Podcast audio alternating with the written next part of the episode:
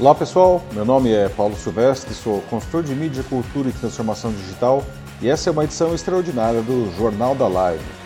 Estamos no 14º mês de pandemia de Covid-19 no país. Nesse mais de um ano, empresas e profissionais passaram por enormes transformações, desafios nunca antes vistos. Ah, infelizmente, muitas empresas não resistiram a esse processo. Outras, por outro lado, não apenas continuaram operando, como ainda cresceram. Como explicar essa diferença, especialmente dentro de um mesmo segmento do mercado? No centro disso tudo, como ferramenta essencial, está a tecnologia digital. Para conversar sobre isso tudo e mais, estou aqui agora com o Gilson Magalhães, que é o presidente da Red Hat Brasil. A Red Hat é a maior empresa do mundo de software open source e começa hoje o seu evento mundial, o Red Hat Summit, que pela segunda vez, aliás, não, está acontecendo de forma remota, reflexo, enfim, dos desafios impostos pela pandemia. Ok, Gilson, Obrigado aí novamente pela presença para conversar com o pessoal aqui na rede. Tudo bem com você, Gilson? Tudo bem. Prazer estar aqui com, contigo, Paulo. Sempre bom ter esse bate-papo com você. Maravilha. E nós estamos aí, né, Gilson, nesse 14 mês da, da pandemia de Covid no Brasil. Não vi. Enfim, quando ela começou, ninguém imaginaria que ela ia durar tanto tempo, não. É, e agora a gente nem sabe até onde que ela vai, não. Bom, uh, muita coisa aconteceu. Foram, foi realmente um ano de intensa transformação para todo mundo, para as empresas, para os profissionais. Não? Eu queria começar nossa conversa perguntando para você quais foram os aprendizados é, principais, tanto do lado das empresas quanto dos profissionais é, que, é, que eles tiveram por conta dessa, dessa mudança acelerada. É, Paulo, obrigado pela pergunta. E, de fato, esse período foi um aprendizado para a humanidade, né? É, é, enormes lições, é, todos nós podemos tirar desse momento, e lições pessoais, né? Do tipo a importância da família, a importância do, dos laços é, que temos é, sólidos com, com, essa, com esse núcleo e que isso sustenta de fato as nossas emoções e é quem está do lado mais próximo para nos ajudar. Então, tem várias, várias uh, lições no âmbito geral, como eu disse, da humanidade. Agora, é, para as empresas, também é, temos aí um, um repertório de é, coisas que podem ser elencadas. Eu citaria o seguinte: empresas elas aprenderam que precisam é, desenvolver adaptabilidade é, para mudanças. Tem é, os mecanismos internos, a cultura, os processos, os procedimentos, eles precisam ser, de alguma forma, fáceis é, de, de serem tratados em uma situação de mudança. E essa situação, agora, foi óbvia que foi uma mudança tremenda da forma como vamos trabalhar, mas depois da pandemia, as empresas têm que se lembrar que seguimos num mundo muito competitivo, com novas tecnologias sendo, sendo é, desenvolvidas novas é, empresas a cada momento, novos concorrentes, novos entrantes. Então, ter essa, essa cultura adaptativa me parece que é um grande aprendizado que não pode ser é, daqui para frente esquecido. É, outra coisa também super importante é que é, o digital veio para ficar. Eu percebia é, nas minhas interações que existia uma, um certo conservadorismo com relação a essa questão.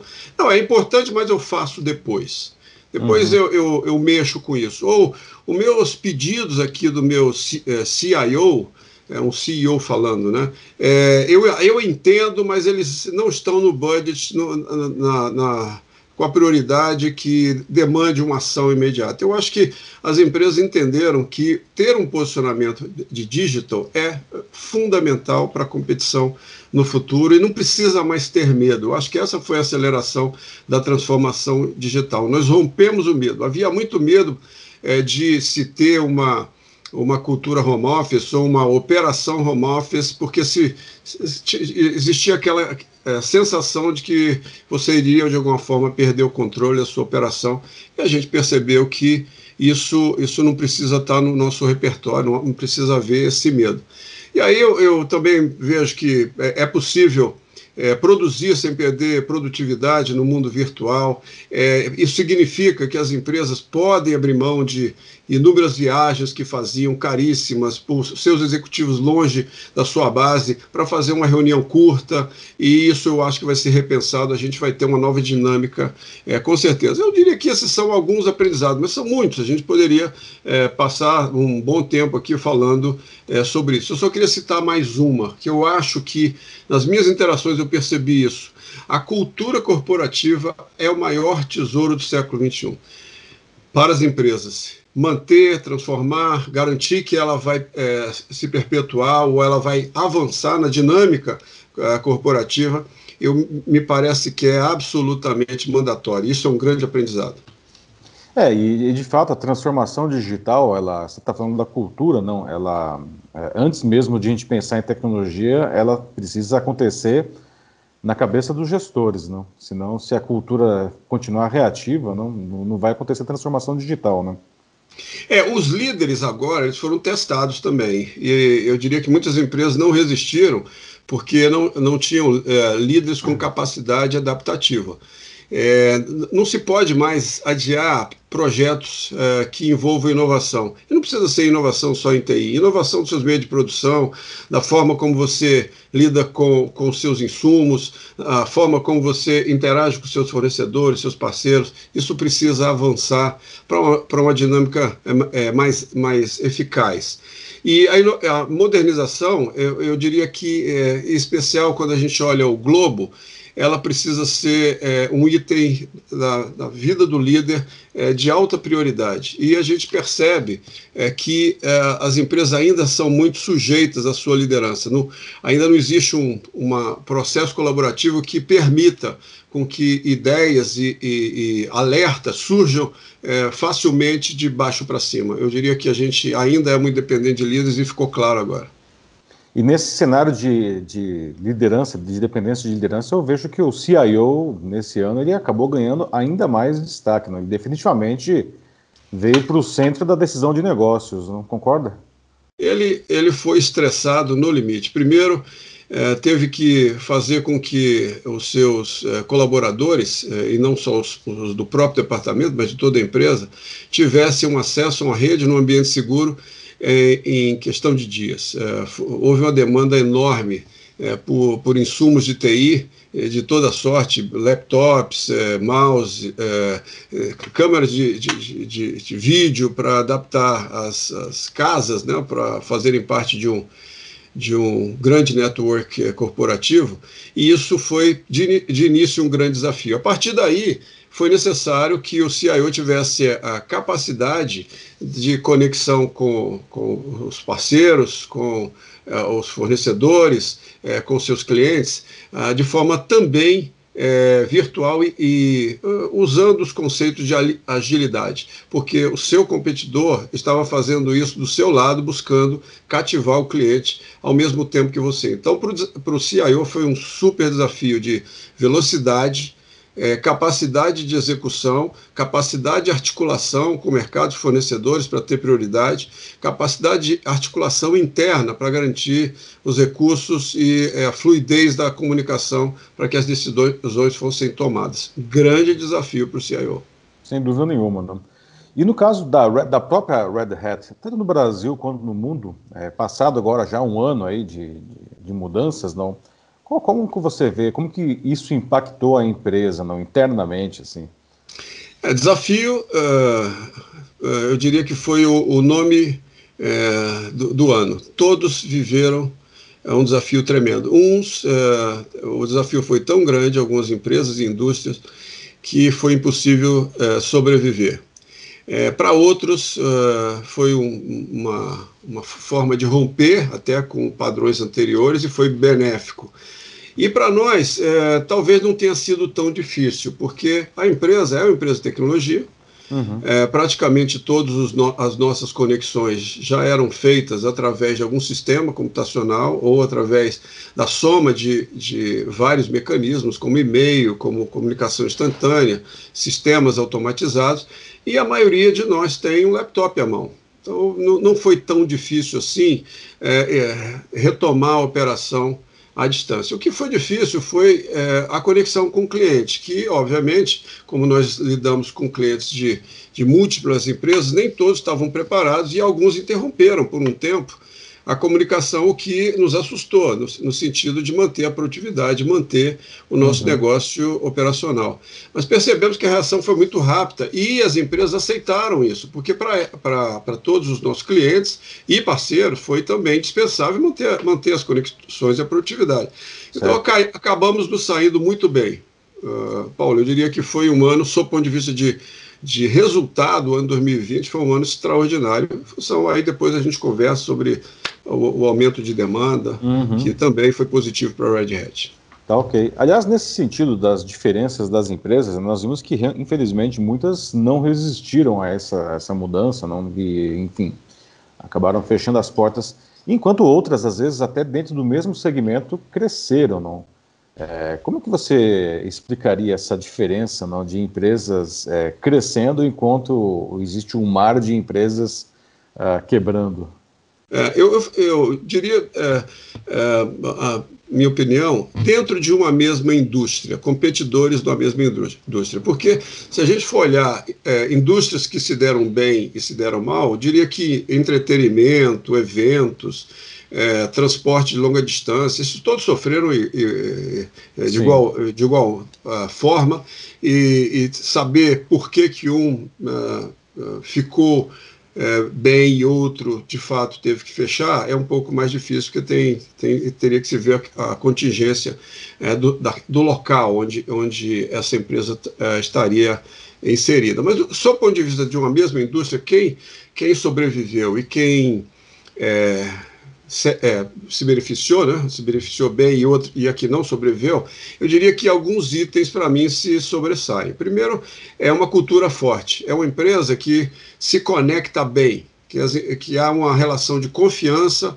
entre os funcionários, de uma comunicação fluida entre, entre departamentos, entre liderança vertical e horizontal. Eu acho que uma cultura forte ajudou muito processos ágeis já em funcionamento, porque foi necessário reagir com muita velocidade e transformar sistemas, transformar é, forma de comunicação, de faturamento a clientes, forma de pagamento, e, e isso de fato é, beneficiou quem já estava preparado. Então, a preparação aí é, é anterior e já ter os, alguns mecanismos também ajudou muito. Outra, versatilidade dos líderes, a capacidade de observar a mudança, a necessidade de mudança e agir muito rapidamente. E abrir mão de conceitos que eventualmente estavam arraigados, mas que não serviriam para esse momento.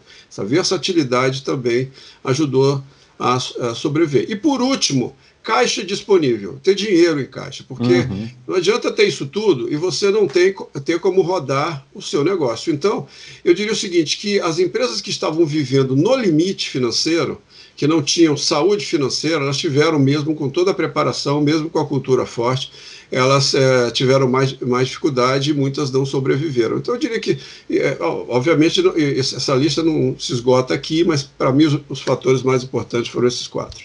Sim. E você já pincelou antes não, a questão, naturalmente, da, da a importância da, da tecnologia digital nesse processo. Não? Ah, quais foram as tecnologias que você destacaria? Quais as tecnologias que brilharam nesse processo de transformação e que devem, enfim, conduzir aí o, o, o mercado aí no, no futuro próximo? Olha só, eu diria que a primeira é essa que a gente está usando. Essa aqui, ela, ela explodiu no mundo. Ela já existia, é, muita gente gostava de usar, mas a maioria de nós preferia o contato é, ao vivo, olho no olho, e achava que, é, de fato, jamais uma tecnologia dessa iria substituir esse tipo de relacionamento que a gente é, gosta e está tá acostumado. Percebeu-se, com esse tempo inteiro, um ano e quatro meses, que você pode ter múltiplos níveis de conversação, inclusive íntimas, usando a, a videoconferência. Isso veio para ficar. A gente também ganhou confiança para usá-la em, em assuntos profissionais de ponta, por exemplo, com como a videoconsulta. É possível fazer hoje uso da tecnologia, que era, era um tabu é, para você ter acesso a um médico que não esteja no, no seu é, mesmo estado ou mesmo país. Então é possível fazer isso e ter, ter vantagens com a videoconferência. Então eu, eu diria que veio, transformou e veio para ficar. Isso vai revolucionar, de fato, as nossas interações em reuniões, em conexões com, com clientes. Daqui é, para frente, acho que vai ser é, necessário que a gente tenha uma atitude virtual apropriada para o próximo estágio. Instant Message, eu, as explosões de WhatsApp e, e comunicações nessa direção também supriram muito da nossa necessidade e as empresas começaram a fazer negócios de forma intensa através dessas, dessas é, plataformas. Eu diria que é, e-commerce, as soluções de e-commerce, elas também ganharam uma velocidade, um dinamismo e amplitude é, jamais vistos. Tocou o grande é, varejista, mas também to tocou o pequeno.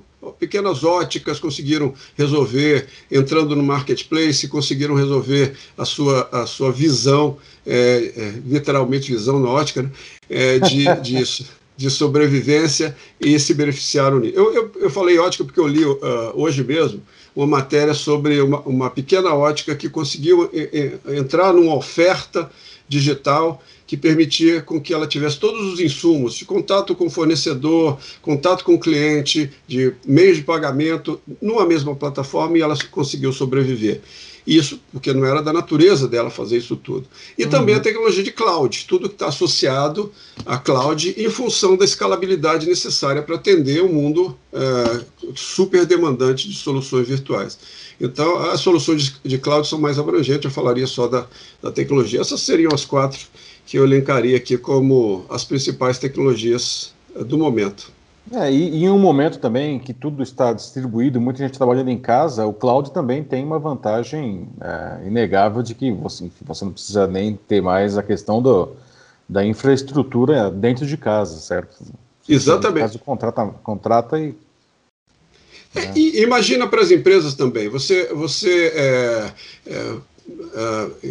eu diria, transforma teu momento na empresa de um momento de contato de vendedores na ponta indo ao, ao cliente, batendo na porta, e você tem agora que fazer isso virtual esse poder computacional ele é novidade. Você não tinha essa necessidade de fazer um e-commerce pesado aqui, fazer esse atendimento virtual. Isso tudo precisa é, estar em algum lugar. E a cloud foi a solução, porque senão imagina todas as empresas que, tinha, que necessitassem ampliar o, o uso de tecnologia, tendo que comprar computadores, instalar software, fazer implementações, com os técnicos trabalhando de forma virtual, sem poder, é, em, em muitas situações, fazer as instalações de forma apropriada por falta de gente e falta de pessoas para se deslocarem.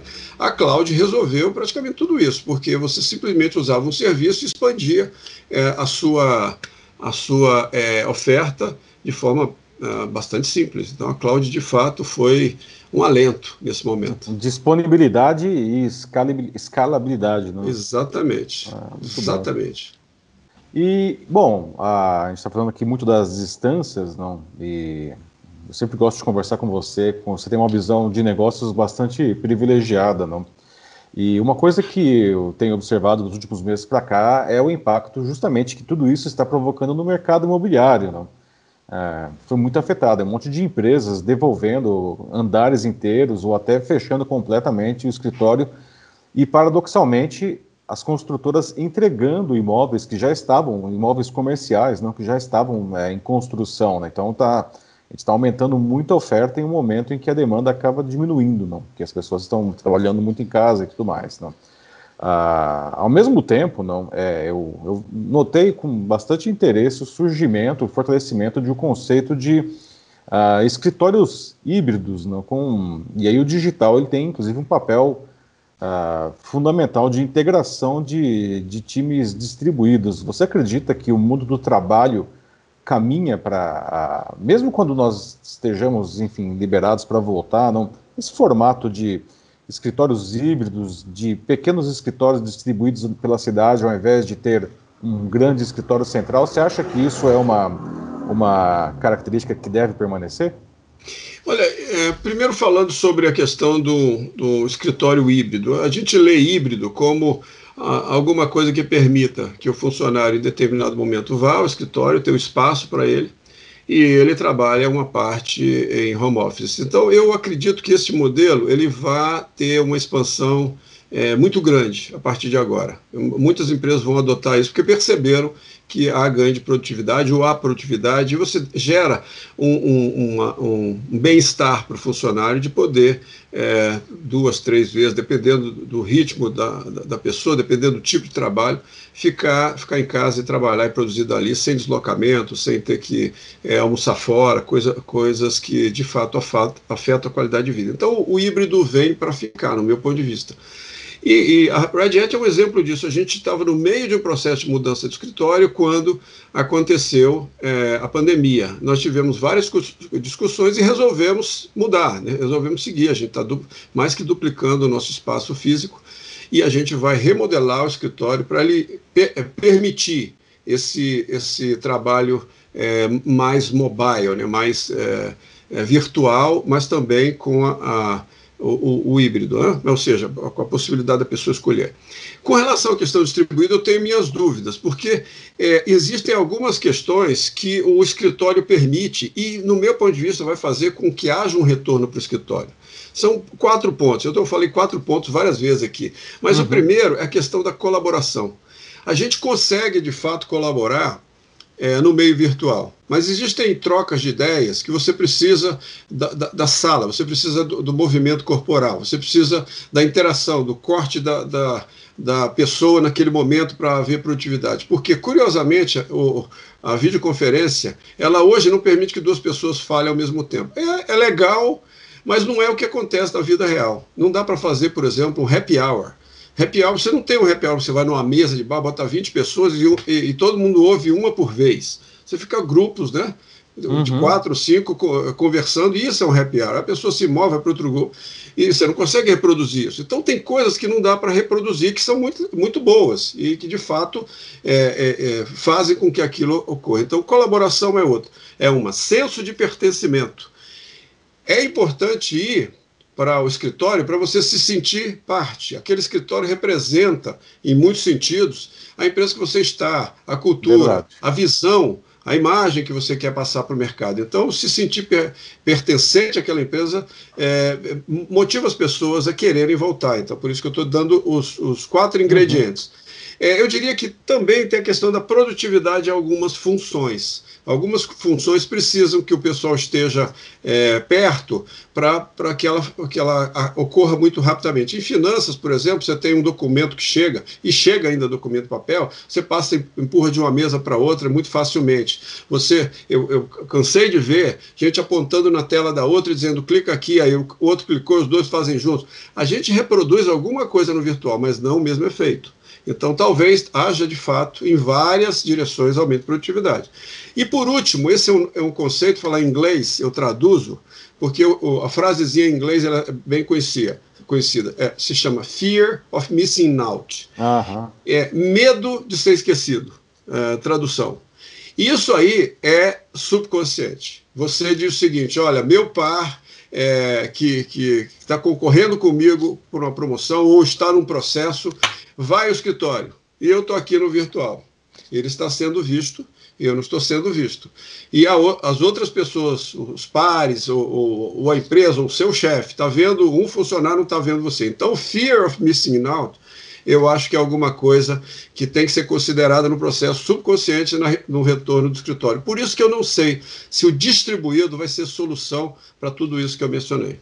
Perfeito, ótimo.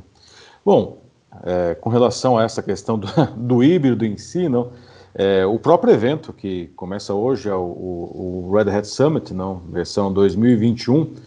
O ano passado, nós, no, na versão 2020, nós já tivemos uma conversa assim à distância, porque foi bem no comecinho da, da pandemia, não? E nos anos anteriores a gente estava, enfim, uh, sempre juntos no evento, não?